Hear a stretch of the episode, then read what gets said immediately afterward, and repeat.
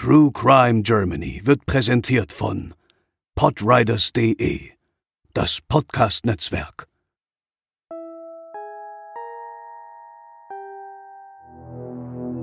Am Morgen des 11. Juni 1964 ahnt im beschaulichen Volkhofen in Köln niemand, welche Tragödie der Tag mit sich bringen würde. Insgesamt elf Menschen, einschließlich des Täters, werden auf grausame Art sterben. Viele bleiben mit sichtbaren und unsichtbaren Namen zurück. Es ist der Amoklauf des Feuerteufels Walter Seifert.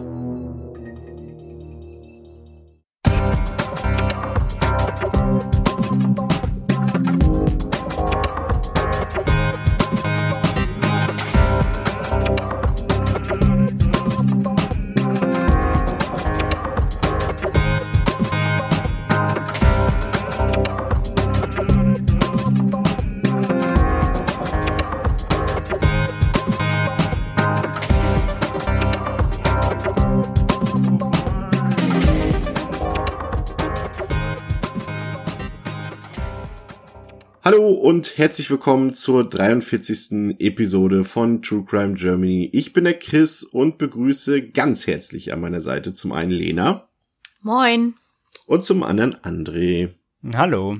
Wir möchten für diese Folge ausdrücklich eine Triggerwarnung aussprechen, weil wir heute ein Gewaltverbrechen behandeln, welches hauptsächlich Kinder als Opfer verzeichnete. Ja. Äh, Lena, worum geht's denn in unserem heutigen Fall? Heute behandeln wir die Verbrechen von Walter Seifert, dem Feuerteufel von Volkhofen, so wie er im Nachgang seines Verbrechens nämlich genannt wurde. Sein Leben war geprägt von Schicksalsschlägen, Krankheiten, Verlusten. Seine Tat sollte als eine der ersten Amokläufe an einer deutschen Schule in die Geschichte eingehen, begangen mit einer Lanze und einem selbstgebastelten Flammenwerfer. Die Historie von Amokläufen an deutschen Schulen ist sicherlich nicht vergleichbar mit jener in den Vereinigten Staaten. Wir erinnern uns zum Beispiel wahrscheinlich alle, zumindest in unserer Altersregion, an das Columbine-Massaker damals. Aber dennoch ist jede solche Tat eine zu viel und auch hierzulande gab es viel zu viele Opfer, vor allem auch viel zu viele junge Opfer. Ich kann mich selbst noch ziemlich genau an meine Schulzeit erinnern. Ähm, da war sowas eigentlich zunächst so kein Thema, so in der Grundschule natürlich nicht, aber auch schon in, in, auf dem Gymnasium später, bis eben zum 26. April 2002, dem Tag des Amoklaufs von Erfurt als der äh, damals 19-jährige Robert Steinhäuser am Gutenberg-Gymnasium vor seinem Suizid insgesamt 16 Leuten das Leben nahm, darunter auch zahlreiche Kinder. Und äh, diese grausame Tat, die wir ja auch schon ausführlich bereits in Episode 16 besprochen haben, die sorgte damals natürlich auch für heftige Debatten und äh, auch für Veränderungen im Waffen- und Jugendschutzgesetz. Und zumindest gefühlt ging man dann an Schulen ein bisschen anders mit dem Thema um. Zumindest hat man das nach außen so wirken lassen, aber vermutlich war es nicht ausreichend. Also ich kann zumindest aus meiner Perspektive sagen, dass sich das gefühlt irgendwie nicht verändert hat. Also ich fand jetzt, klar, es wurden dann später, ich weiß nicht, wie es bei euch war, aber bei uns gab es dann auch eine Schulpsychologin, die wurde zumindest dann eingeführt, als ich von der Schule, äh, also als ich meinen Abschluss gemacht hatte, dann gab es später sowas. Also es scheint sich jetzt auch mehr, man scheint sich jetzt auch mehr mit der Psyche von Schülern auseinanderzusetzen dort, was ich gut finde. Aber zumindest zu meiner Zeit habe ich jetzt aktiv da irgendwie keine Veränderung gespürt. Und verhindern konnte man in der Folge solche Taten dann auch nicht. Mit Schrecken erinnern sich vielleicht auch noch die meisten von uns oder äh, von euch an den Amoklauf in Emstetten 2006, als es zum Glück nur Verletzte und keine Todesopfer zu verzeichnen gab. Anders dann drei Jahre später, als der 17-jährige Tim Kretschmer 2009 an der Alberville Realschule in Winnenden und im erweiterten Umkreis der Stadt sich selbst und 15 weitere Menschen, darunter natürlich auch wieder zahlreiche Kinder, tötete. Ja, also ich denke, Erfurt, Emstetten, Winnenden fallen diese drei Ortsnamen in einem Zusammenhang, weiß eigentlich jeder sofort Bescheid, wie du gerade sagst, vor allem in unserem in unserer Altersspanne. Ähm, doch bereits weit zurück in der Geschichte gab es solche schrecklichen Verbrechen mit tragischen Folgen. Diese sind aber eben weitgehend in Vergessenheit geraten. Der erste dokumentierte Amoklauf an einer Schule fand nämlich bereits am 20. Juni 1913 in Bremen statt als ein 30-Jähriger zum Tatzeitpunkt arbeitsloser Lehrer an der katholischen St. Marien Mädchenschule fünf Kinder mit Schusswaffen tötete. Die Forschung sagt heute über Amokläufe, dass diese Terroranschlägen sehr ähnlich sind, weil es oft eine Ideologie, ein Feindbild und vor allem eine Radikalisierung im Vorfeld gibt. Selbst eine simple Begründung wie ein Aufstand der Schulaußenseiter würde darunter fallen. Vor allem die Opferrolle, die von den späteren Tätern irgendwann im Leben eingenommen wurde, ist wohl ausschlaggebend für solche Verbrechen. Unabhängig davon, ob man sie nun Attentat oder Amoklauf nennt, wobei letzteres zumindest für die Kategorie School Shooting am meisten Sinn ergibt. Auch der Täter von Volkhofen 1964 sah sich in seinem Leben als Opfer. Aber dafür müssen wir Einblick in die Biografie von Walter Seifert nehmen, Lena. Mit welchem Mann haben wir es hier eigentlich zu tun? Willi Walter Seifert war vor allem eines. Er war vom Nationalsozialismus und dem Krieg geprägt. Sein Leben fand auch nach Ende des Krieges einfach keinen Frieden. Walter Seifert wurde 1921 in Köln-Bickendorf geboren. Über seine Familie und besonders seine Eltern ist leider nur wenig bekannt. Er selbst ging auf die Volksschule Ehrendorf und machte danach eine Ausbildung zum Metallarbeiter, die er 1939 abschloss. Wie zu der Zeit üblich, war er Teil der Hitlerjugend, dem von Adolf Hitler etablierten Jugendverband, um Jungs zum Nationalsozialismus zu ideologisieren. Der weibliche Abzweig davon war der Bund der Mädel. Zwei Jahre nach Beginn des Zweiten Weltkrieges wurde auch Seifert für den Dienst bei der Luftwaffe eingezogen und diente aufgrund seines handwerklichen Geschicks, welches später für diesen Fall verhängnisvolle Folgen haben sollte, erst als Gefreiter und dann als Waffenunteroffizier. Beim Militär machte er schnell Karriere und wurde für sein Talent von den Vorgesetzten sehr geschätzt. Wie viele andere Soldaten geriet Seifert im Verlauf des Krieges in Kriegsgefangenschaft und erkrankte während dieser Zeit laut eigener Aussage an Tuberkulose, die nach dem Krieg und im Hinblick auf die Tat noch eine entscheidende Rolle spielen sollte. Ähm, was geschah denn dann nach dem Zweiten Weltkrieg mit Seifert? Nach Kriegsende kehrte er erstmal in seine Heimat Köln zurück und versuchte sich dort ein neues Leben aufzubauen. Mit seiner militärischen Erfahrung an der Kriegsfront versuchte sich Seifert erstmal im Polizeidienst, wurde allerdings nach nur einem Jahr entlassen. Der Grund war seine Lungenerkrankung, die ihn für den Job untauglich machte. Er wurde arbeitslos und kämpfte seither um die Anerkennung seiner Krankheit bei den Behörden. Würdest du sagen, dass seine Erkrankung sein Leben beeinflusst hat? Die Tuberkulose war eine seiner Schicksalsschläge, die sein fortlaufendes Leben beeinträchtigen sollte. Nach seiner Kündigung wandte er sich an einen Gutachter, um auf staatliche Hilfe zu plädieren. Dieser Gutachter der Tuberkulose-Fürsorgestelle der Stadt Köln stellte im Jahr 1953 eine Erwerbsminderung von nur 30 Prozent fest, schloss aber, anders als Seifert angab, und hoffte, einen ursächlichen Zusammenhang mit der Kriegsgefangenschaft aus.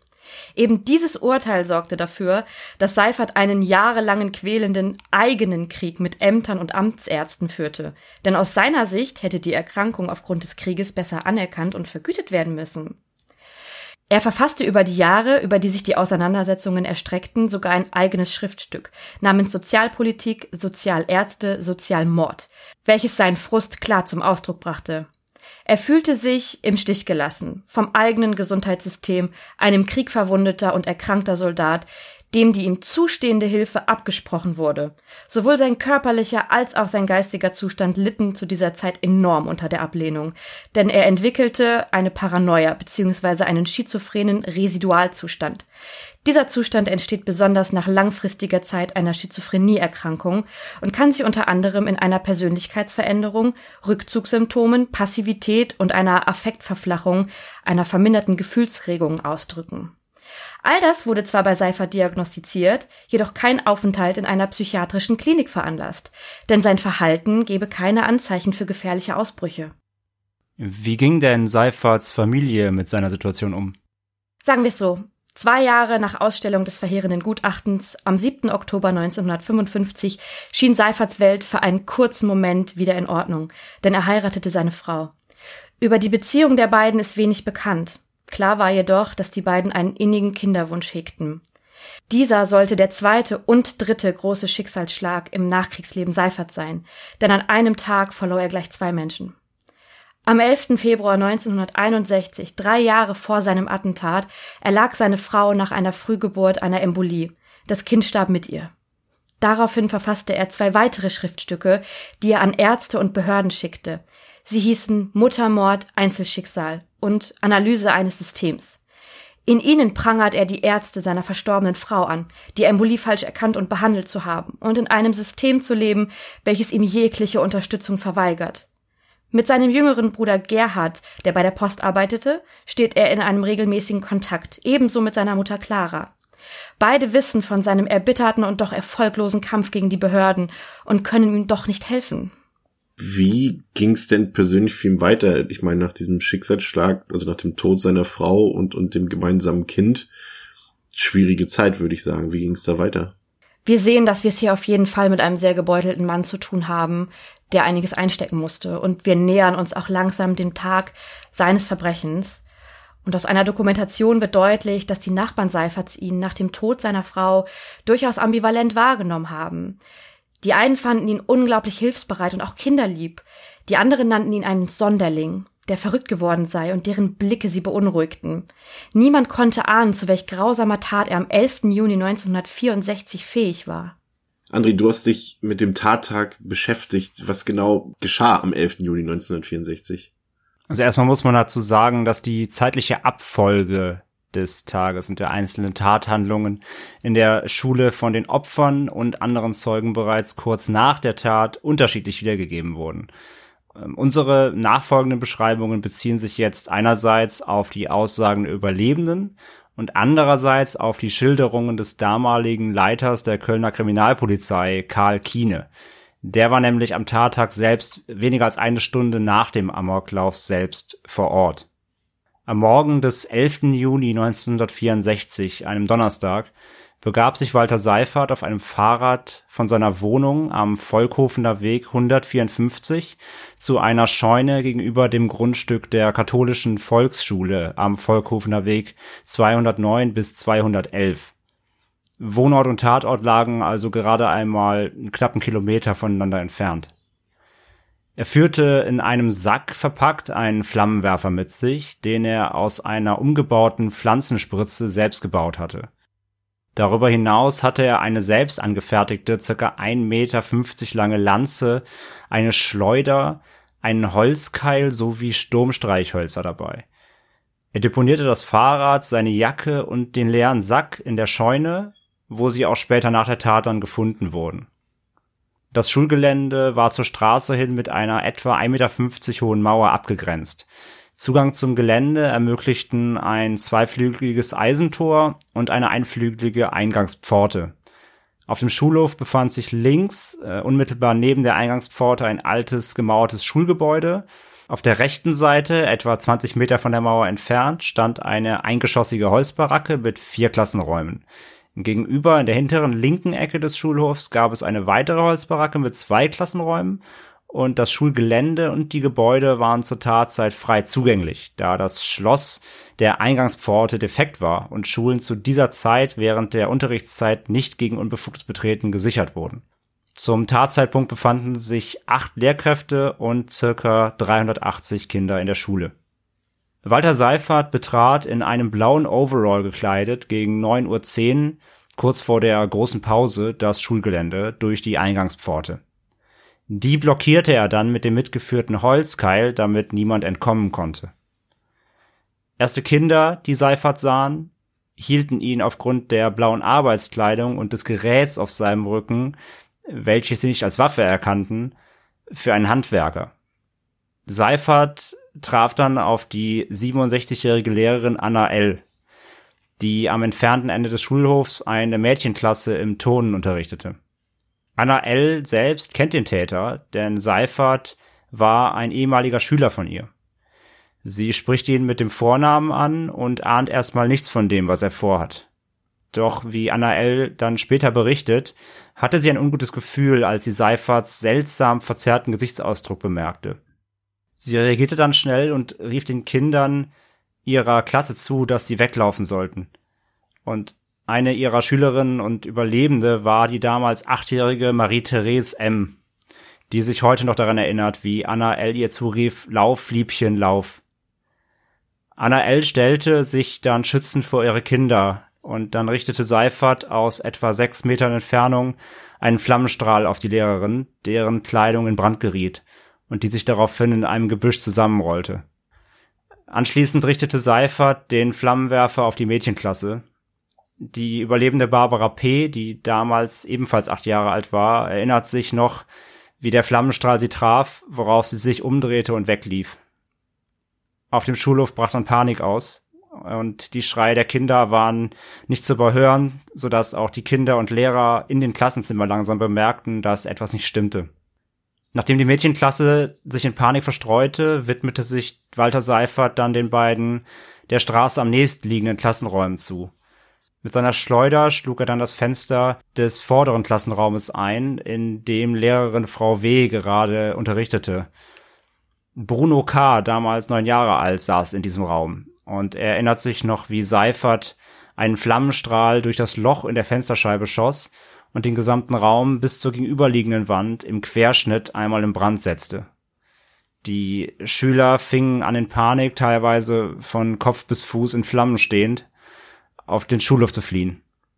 Bei seiner Flucht stolperte Bruno K. über die unterste Stufe der sehr uneben gebauten und hochgelegenen Treppe, die zum Pausenhof führte, und dabei fiel er dann Walter Seifert, der nach seiner Attacke auf das Klassenzimmer draußen auf die flüchtenden Kinder wartete, direkt vor die Füße. Und Seifert richtete seinen Flammenwerfer dann gezielt auf Bruno K. Das gleiche Schicksal teilte Andreas Z., der damals Zehnjährige stolperte ebenfalls bei der Flucht und wurde von dem Flammenwerfer auch getroffen. Seifert ging anschließend zum nächsten Klassenzimmer daneben, in dem die 24-jährige Lehrerin Wiltrud S. mit dem Mädchen der fünften und sechsten Klasse gerade Bibelstunde abhielt. Eines der Fenster stand gerade offen und in diesem Raum saßen unter anderem auch Michaela K., die damals zehn Jahre alt war, und Hella R., die damals zwölf Jahre alt war. Beide hörten die Schreie der Kinder auf dem Pausenhof und blickten durch die Fenster nach draußen, wo sie die anderen Schüler mit teils brennenden Haaren über den Pausenhof rennen sahen. Anfangs hielt Michaela K. das noch für ein Spiel, doch die immer verzweifelteren Schreie machten ihr schnell den Ernst der Lage dann klar und Lehrerin Wiltrud S., die gerade übrigens selbst Mutter geworden war und ihren ersten Arbeitstag wieder angetreten hatte, rief den Kindern dann zu, dass sie sofort den Raum verlassen sollten. Die Tür kam zunächst als Fluchtweg aber nicht in Frage, da diese bereits in Flammen stand. Und die Kinder nahmen dann Kurs auf das offene Fenster. Und Hella R. erinnert sich heute noch daran, wie sie gerade imstande war, aus dem Fenster zu steigen und schon den Fuß auf dem Fenster Sims hatte, als plötzlich Walter Seifert vor ihr stand. Und er feuerte dann aus kürzester Distanz einen Feuerstrahl auf Hella R., die sich die Hände schützend vors Gesicht hielt, ähm, weil die Luft so heiß war, wie sie sich heute noch erinnert. Und Sie drehte sich dann schlagartig von Seifert weg, der ihr dann einen weiteren Feuerstoß über den Rücken verpasste. Und währenddessen schaffte es Michaela K. nach draußen. Dort sah sie dann einen Mann, der natürlich der Seifert war, vor dessen Füßen ein brennender Junge lag. Und dabei handelte es sich um Bruno K. Und Michaela dachte, der Mann wäre von der Feuerwehr und wollte helfen und ging dann auf ihn zu. Aber ein innerer Impuls sagte ihr dann, dass sie sich entfernen soll, dass etwas nicht stimmt, wie sie sich erinnert, und sie drehte dann ab und rannte weg. Und sie hatte dann großes Glück, denn obwohl ihre Kleidung mit Brandbeschleuniger durchnässt war, den Seifert da auch versprühte, konnte er den Flammenwerfer nicht mehr abfeuern, da die Zündung versagte, denn sein Tank war leer. Und er ließ den Flammenwerfer dann auf dem Schulhof einfach stehen und an dem Punkt war dann auch für Walter Seifert der Moment gekommen, um dann auch für sein späteres Ableben nach der Tat zu sorgen, denn ein Zurück für ihn gab es zu diesem Zeitpunkt natürlich schon lange nicht mehr und er hat dann aus einem kleinen Fläschchen getrunken, was auch einige Schüler gesehen haben und er trank E605, das ist ein äh, Pflanzenschutzmittel. Das ist auch heute übrigens offiziell als Schwiegermuttergift bekannt, da es nachweislich für viele Suizide und Morde missbraucht wurde in der Vergangenheit. Und auch das leere Fläschchen, die sie dann auf dem Schulhof einfach liegen, wo es auch später dann die Ermittler fanden. Seifert bewegte sich im Anschluss auf die zwei übrigen Klassenzimmer zu, in der Baracke, und dort stellte sich ihm die Lehrerin Gertrud Bollenrath in den Weg, die ihre Schüler beschützen wollte vor ihm. Und der Täter, Seifert, stieß ihr dann eine Lanze, die er ja bei sich trug, in die Brust und verletzte sie damit schwer. Und Gertrud Bollenrath erlag dann später am gleichen Tag noch gegen 13.30 Uhr im Krankenhaus den schweren Verletzungen. Anschließend begab sich dann Seifert auf die linke Seite des Schulgeländes und versuchte dort eine Tür der dortigen Baracke zu öffnen. Die wurde aber von innen zugehalten von zwei Lehrerinnen, Frau K. und Ursula Kur. Aber Seifert war stärker als die beiden Frauen und riss die Tür dann gewaltsam auf, wobei Ursula Kur nach vorne stolperte und ja auf Seifert zustürzte. Und der stach dann wie im Wahn, wie beschrieben wurde, mehrfach mit der Lanze auf die Lehrerin ein. Und sie verstarb dann auch binnen weniger Minuten an ihren Stichverletzungen. Und Ursula Kur war dann somit auch das allererste Todesopfer des Amoklaufs an diesem Tag. Seifert versuchte dann nochmals in die Baracke einzudringen, aber da allmählich andere Personen von außen auf das Schulgelände kamen, ähm, lief er dann zum hinteren Teil des Geländes, sprang dort über einen Zaun und floh über ein Feld bis zu einem nahegelegenen Bahndamm. Und dabei wurde er von 20 bis 30 Personen auch verfolgt. Es war dann 9.25 Uhr, als die ersten Kinder vom Schulgelände herunterrannten. Mit die ersten Helfer am Tatort waren zu dem Zeitpunkt Mitarbeiter der städtischen Müllabfuhr von Köln, die zufällig an der Schule vorbeifuhren. Und sie brachen dann die versperrte Eingangspforte auf und nahmen den Keil dort weg und löschten brennende Kinder mit Decken und Kleidungsstücken. Sie stoppten dann vorbeifahrende Fahrzeuge, die noch vor dem Eintreffen der ersten Rettungskräfte dann verletzte Kinder in das am nächsten gelegene Heiliggeist Krankenhaus im Stadtteil Longerich transportierten. Auch Bruno K. saß in einem dieser fremden Autos und erinnert sich heute noch dran, dass der Fahrer in seinem Wagen nicht ortskundig war und das Krankenhaus suchen musste, da er nicht wusste, wo es liegt. Noch vor der Polizei trafen dann auch Einsatzkräfte der Kölner Feuerwehr, des Malteser Hilfsdienst und der Bundeswehr am Tatort ein. Und mit deren Fahrzeugen wurden dann die verbliebenen Verletzten in das Heiliggeist Krankenhaus, das Kinderkrankenhaus Amsterdamer Straße in Riel, das Vinzenz Krankenhaus in Nippes und die Kölner Universitätsklinik gebracht. Um 9.38 Uhr traf dann die erste Funkstreife am Tatort ein und die Feuerwehr war zu diesem Zeitpunkt bereits mit dem Löschen der brennenden Baracke beschäftigt aus der Menschenansammlung vor der Schule erhielten die Beamten dann Hinweise auf den Fluchtweg Seiferts und konnten ihn nach kurzer Zeit dann auch auffinden. Er hatte sich auf dem besagten Bahndamm begeben und hielt seine Verfolger mit der Lanze auf etwa 15 Meter Abstand. Die beiden Beamten der Funkstreife verließen ihr Fahrzeug und versuchten Walter Seifert den Fluchtweg dann abzuschneiden. Beim Versuch der Annäherung wurden sie aber von Seifer mit der Lanze angegriffen. Durch einen gezielten Pistolenschuss eines des Beamten konnte Seifert am Oberschenkel getroffen und verletzt werden. Daraufhin wurde er in die Kölner Universitätsklinik Lindenburg eingeliefert. Wir haben es hier wirklich mit einer grausigen Tat zu tun. Machte Walter Seifert denn später noch Aussagen und was geschah mit ihm? Am Ort seiner Festnahme während des Wartens auf den Notarzt und im Krankenhaus nach der ersten Versorgung machte Seifert gegenüber dem Leiter der Kölner Mordkommission, Dr. Manfred Gundlach, bruchstückhafte Angaben zum Tathergang und zu seinen Motiven. Auf die Frage nach dem Grund für seine Tat gab er an, dass man ihn habe töten wollen.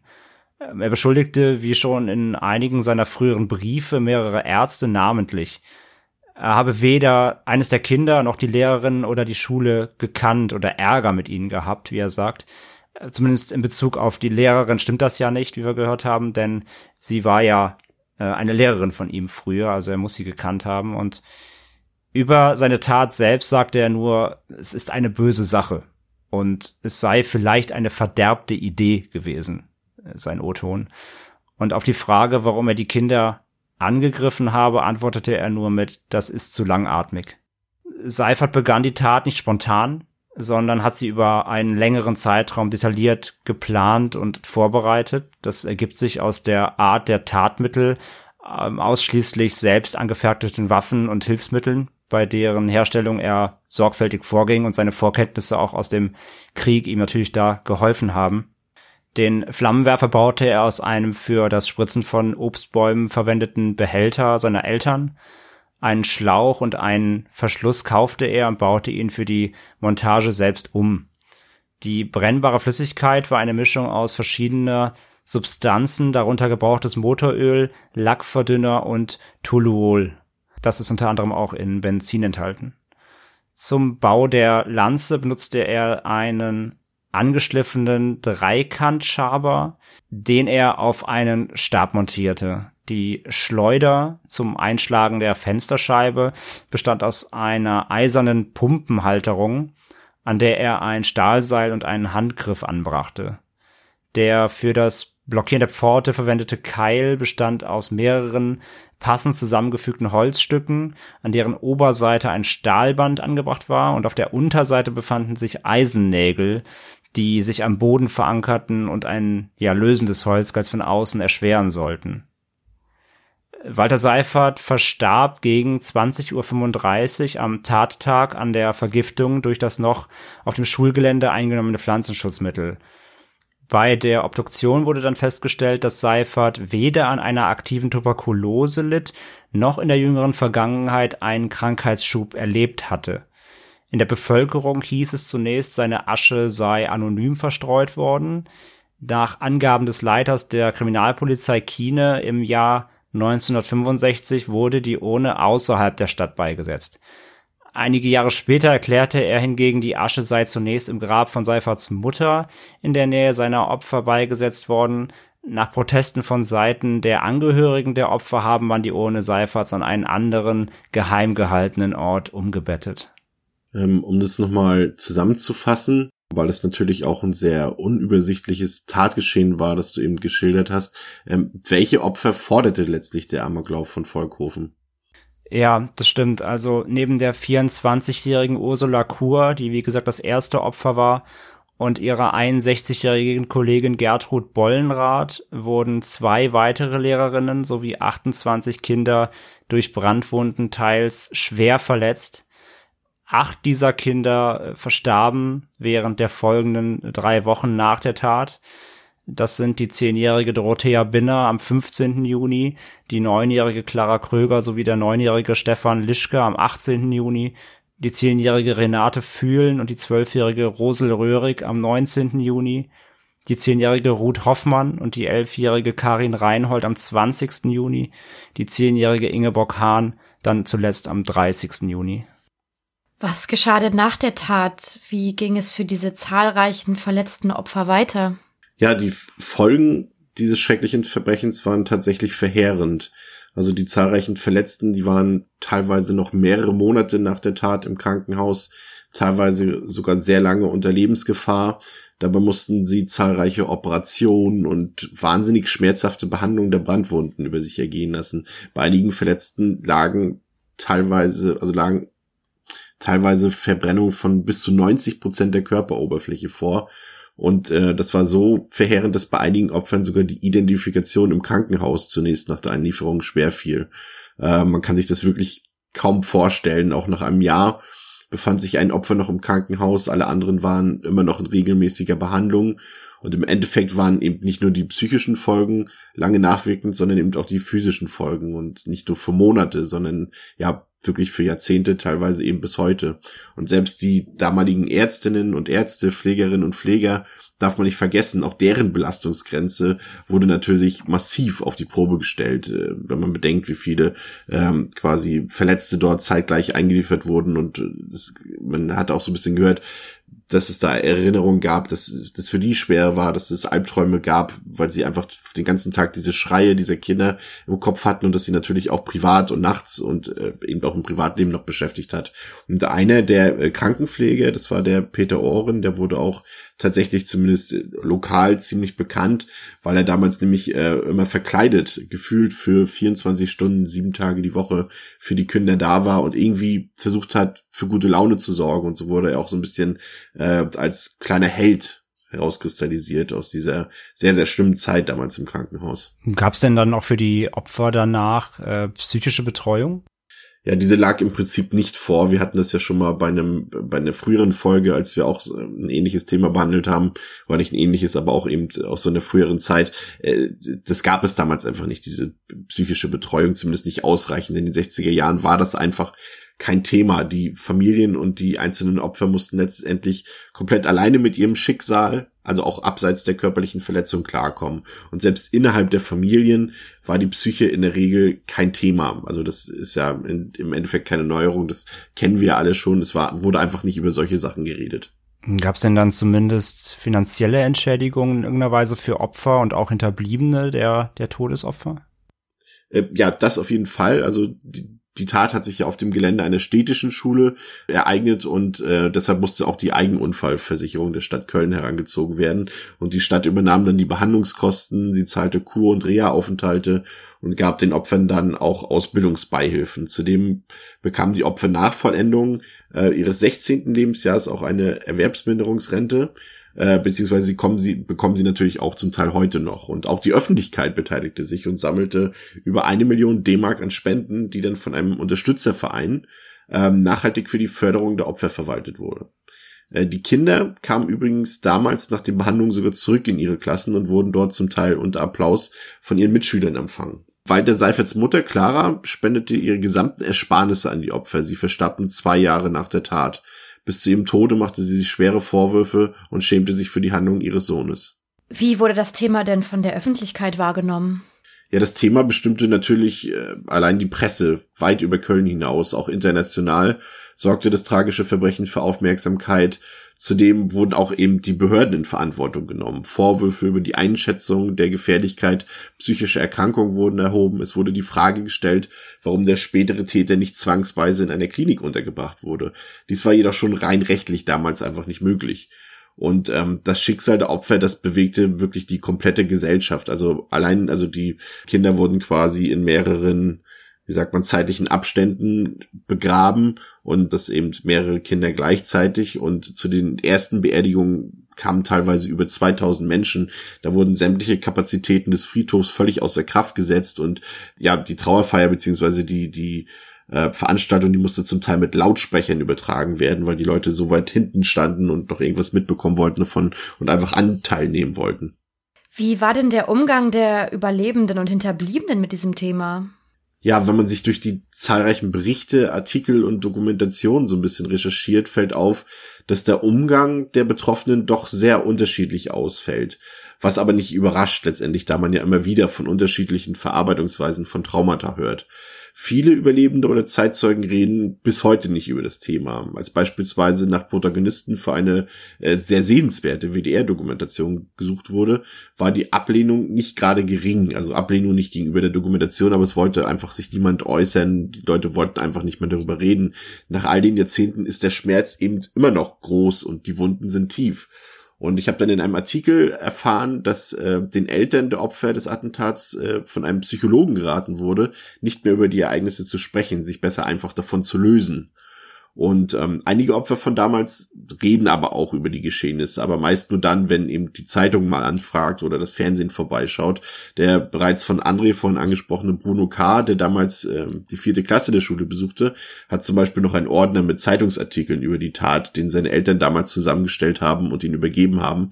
Und bei K wurde tatsächlich vor zehn Jahren dann auch noch Hepatitis festgestellt, mal als kleine Randnotiz. Äh, und das war tatsächlich eine Spätfolge der vielen Bluttransfusionen äh, von der damaligen Behandlung. Ja, die Tat hat ja vor allem natürlich auch im, im Raum Köln natürlich ein großes Echo hinterlassen. Äh, wie gedenkt man denn heute noch diesem, ja, wirklich schicksalhaften Tag? Und an wie gedenkt man den Opfern vor allem? Ja, wir werden sie nicht vergessen, steht ähm, auf einer Gedenktafel am Hauptgebäude der ehemaligen Schule. Die Schule selbst wurde ja nach der Tat geschlossen und stillgelegt und äh, Teile der Anlage wurden auch abgerissen. Und aus dem übrig gebliebenen Gebäude wurde anschließend dann ein Atelier und ein bekannter Ausstellungsort. Äh, den darf man jetzt aber mittlerweile seit zwei Jahren auch nicht mehr betreten aufgrund von Einsturzgefahr. Aber auch die Gräber der verstorbenen Kinder und Lehrerinnen erinnern an die Vergangenheit. Auch dort steht heute ein Denkmal und ähm, die acht verstorbenen Kinder erhielten auch eine gemeinsame Ruhestätte und Schulen und Straßen wurden teilweise nach den Opfern benannt, zum Beispiel auch nach der schwer verletzten Überlebenden Anna L., die damals eben versuchte, du hast es gesagt, äh, den Seifert bei seiner Tat aufzuhalten. Und äh, L wurde auch für ihren Einsatz vom Papst Paul dem Sechsten mit dem Ehrenkreuz für Kirche und Papst ausgezeichnet. Und äh, das war auch nicht die einzige, und das müssen wir wirklich sagen, richtig verdiente Auszeichnung für das Opfer. Ich muss ganz ehrlich sagen, ähm, dass das jetzt tatsächlich äh, die Vorbereitung auf diese Folge für mich eine der schwersten war. Gar nicht erst so, am Anfang dachte ich so, okay, wir haben uns hier ein Verbrechen rausgesucht, das äh, tatsächlich gar nicht mehr so relevant ist, so, auch wenn man so in vielen Büchern oder in, in, in Veröffentlichungen kommt das gar nicht so vor, weil eben, äh, wir haben es ja vorhin gesagt, wir haben halt eben eher diese moderneren Amokläufe, die noch so in Erinnerung sind, aber sowas gab es halt früher auch schon. Und muss sagen, das ging mir wahnsinnig unter die Haut. Also ich fand es sehr tragisch und auch sehr traurig zu lesen, auch als du eben nochmal den, den Tatverlauf geschildert hast, André. Ich fand das war schwer auszuhalten, muss ich gestehen. Ich weiß nicht, wie es euch da ging, aber gerade so in Fällen mit Kindern ist das einfach nochmal doppelt schlimm. Oder wie siehst du das, Lena? Ja, ähm, ich sehe das genauso wie du. Je länger ich mich mit diesem Fall beschäftigt habe, desto unerträglicher wurde es eigentlich darüber zu lesen. Die Opfer mussten furchtbare Dinge erleben durch seine Hände. Ich möchte mir auch eigentlich gar nicht vorstellen, wie sich diese Situation für das Pflegepersonal angefühlt haben muss, als diese verbrannten Kinder ins Krankenhaus geliefert wurden und sie über Wochen, Monate, ja teilweise sogar jahrelang gepflegt werden mussten. Das ist wirklich eine von vorne bis hinten furchtbare Tat, die da begangen wurde, die wir hier aufarbeiten konnten. Ja, du merkst doch, wenn du dir nochmal Interviews eben von den Überlebenden heute anguckst, die darüber sprechen, wie äh, teilweise, ja, die halt, wenn sie halt, wenn man merkt richtig, wenn die darüber nachdenken, wie apathisch die wieder werden. Ne? Also das, das lässt sich ja dein Leben lang auch nicht mehr los. Und wie wir auch in den Recherchen gesagt haben, ähm, es hat ja sowohl psychische als auch physische Narben hinterlassen. Du siehst eben teilweise noch ihre ja, Brandnarben nach wie vor. Ne? Das heißt auch, diese Opfer werden, wenn sie morgens in den Spiegel gucken, immer wieder an diesen schlimmen Tag erinnert und das ist wirklich äh, unfassbar grausam. Also das ist wie du sagst, unvorstellbar. Man, man will und kann sich das auch gar nicht vorstellen, wie das ähm, sich damals da ähm, zugetragen haben äh, muss und wie da diese dieser Tag verlaufen ist. Das ist das, das kann man sich das, das kann man sich im Kopf nicht vorstellen, dass sowas passieren kann. Und wie du gerade sagst, die Recherchen waren wirklich nicht einfach ähm, und auch gerade das eben das hier vorzutragen. Natürlich hat man vielleicht auch doch ein bisschen gemerkt, wenn man sich das, wenn man sich das wirklich so Stück für Stück da die den Tathergang so, ich meine, wenn man sowas liest und sich das anhört, dann natürlich ergibt sich was ein Bild im Kopf. Das passiert ja ganz automatisch und das ist äh, wirklich wirklich nicht einfach. An was ich mich auch noch erinnere während der Recherche war, dass die eine Zeitzeugin in der Dokumentation erwähnt hat, dass sie bis heute keine Kerze anzünden kann, ja, weil sie mit dem Feuer so ein Trauma verbindet. Und das hat mir zum Nachdenken gegeben, denn ich mache irgendwie jeden Tag, gerade zur Weihnachtszeit, morgens eine Kerze an und ich denke da gar nicht drüber nach. Und für manche Menschen ist das aber so etwas Schlimmes. Die verbinden das mit einer so furchtbaren Geschichte, dass man sich auch noch mal ins Leben rufen kann, ähm, wie wie so kleine Dinge im Alltag nicht immer selbstverständlich sind. Ja, und andere, andere verdrängen es wiederum. Eines der Opfer hatte dann auch erzählt, dass es dann, als es dann irgendwann später aus dem Krankenhaus rauskam und wieder normal im Alltag teilnahm, da haben sich dann alle, äh, haben sich dann viele andere gewundert, dass er zum Beispiel irgendwie bei so Fackelumzügen oder sowas irgendwie nie Abstand vom Feuer oder so gehalten hat. Der hat es halt zum Beispiel völlig anders verarbeitet und äh, das ist, ist einfach auch so ein Thema und das ist halt gerade besonders, äh, hat mich dann bewegt eben auch diese Thematik, dass die, dass ja auch niemand so richtig psychologische Betreuung gegeben hat den Kindern. Die mussten einfach damit umgehen oder auch einfach die Eltern der Opfer und so. Das ist kann man sich heutzutage gar nicht mehr vorstellen. Ähm, heute hast du quasi gefühlt einen Psychologen direkt am Tatort schon, der der Opfer betreut, aber damals war das halt überhaupt nichts. Also es ist schon krass, aber was mich jetzt nochmal so im Nachhinein interessiert, ich hatte ja eingangs erzählt von den, von den Amokläufen, die quasi in unserer Schulzeit passiert sind. Könnt ihr euch erinnern, dass sich irgendwie bei euch an der Schule irgendwas geändert hat im Umgang mit Schülern, im Umgang untereinander oder generell, ob es, wie ihr das damals erlebt habt? Mm, tatsächlich gar nicht wirklich, nee. Also natürlich haben wir das mitbekommen, aber A, war das, waren wir da auch noch in so einem Alter, wo man da es nicht reflektiert hat so richtig. Also das war halt so weit weg. Ne, es war halt nicht, nicht, es war nicht in derselben Stadt, es war nicht, es war nicht in Deutschland, zumindest, ähm, jetzt war, sagen wir mal, vom Columbine sprechen zum Beispiel. Ähm, das hat man schon mitbekommen, aber es war halt, ähm, ich meine, als, als, als Kind, Jugendlicher hat man eine andere Weltreflexion und ich weiß noch, dass wir das zwar mitbekommen haben, aber das hat, das hat niemand so viel vollgenommen nach dem Motto, das könnte auch hier passieren. Und ich kann mich auch nicht dran erinnern, dass unsere Schule da als irgendwie, als, als, als Resultat oder als ähm, Learning dann irgendwas geändert hätte. Nee. Sah es bei dir ähnlich aus, Lena? Bei mir sah es tatsächlich ganz anders aus. Ähm, nach diesen Taten haben uns die Lehrer immer sehr deutlich gemacht, dass sie an der Sicherheit arbeiten in der Schule eben verschiedene Szenarien mit uns auch durchgespielt und meinten, sollte es in unserer Schule zu einem Fall kommen, dann müssen wir uns halt dementsprechend äh, verhalten. Wenn die Alarmglocke geht, müssen wir uns sofort unter den Schreibtischen verstecken. Äh, wir müssen die Tür abschließen. Ich weiß noch, wie ein Lehrer meinte, ähm, sobald er das Gefühl bekommt, dass etwas nicht stimmt in der Schule, wird er langsam zur Tür gehen und diese schließen und wir sollen dann nicht in Panik geraten. Also wir haben uns tatsächlich sehr intensiv, ähm, zumindest ein paar Wochen lang mit diesem Thema beschäftigt und überlegt, ähm, wie kann man auch gerade die Fluchtwege für die Kinder ermöglichen, die, seien wir mal ehrlich, in so einer Paniksituation auch einfach nicht mehr rational denken können und einfach wie vom Insekt gestochen loslaufen. Völlig klar. Ähm, ja, tatsächlich war das bei mir anders. Wir haben uns sehr intensiv damit beschäftigt. Und selbst als Erwachsener hast du ja, glaube ich, in so einer Situation einfach, äh, weißt du teilweise gar nicht, was du machst. Ich kann mich erinnern, dass vor ein paar Jahren äh, auf meiner, auf mein, bei meinem alten Arbeitsplatz, da ist quasi jemand äh, äh, mit einem Messer bewaffnet äh, durchs Gebäude gerannt und hat auch jemanden schwer verletzt. Und da wurden dann auch sofort alle Türen abgeriegelt und die, die Leute mussten raus aus dem Gebäude oder sollten sich einschließen und so eine Sachen. Das war auch damals ein sehr mulmiges Gefühl und da hätte ich jetzt auch irgendwie, man macht sich da so seine Gedanken bei dann in dieser Situation, aber so richtig rational ist das dann, glaube ich, auch am Ende alles nicht. Und genauso ja, wenig rational kann man, glaube ich, auch diesen Fall von heute beschreiben. Und ähm, das fühlt sich alles so ein bisschen wie im Film an. Wir wollen uns dafür bedanken, dass ihr uns heute wieder zugehört habt bei diesem doch sehr eher tragischen und bedrückenden Fall. Das sind natürlich alle Fälle, aber wir haben es gesagt, gerade wenn eben dem Kinder zum Opfer fallen, ist es immer noch mal eine ganz andere Sache. Also von daher wünschen wir euch eine möglichst ja, gemütliche, schöne Weihnachtszeit, insofern das unter den aktuellen Umständen möglich ist. Und bis zum nächsten Mal bei True Crime Germany mit André, Lena und Chris und gegrüßt sei an dieser Stelle natürlich noch Stefan, der heute nicht dabei sein konnte. Auf Wiederhören. Ciao, ciao. Tschüss.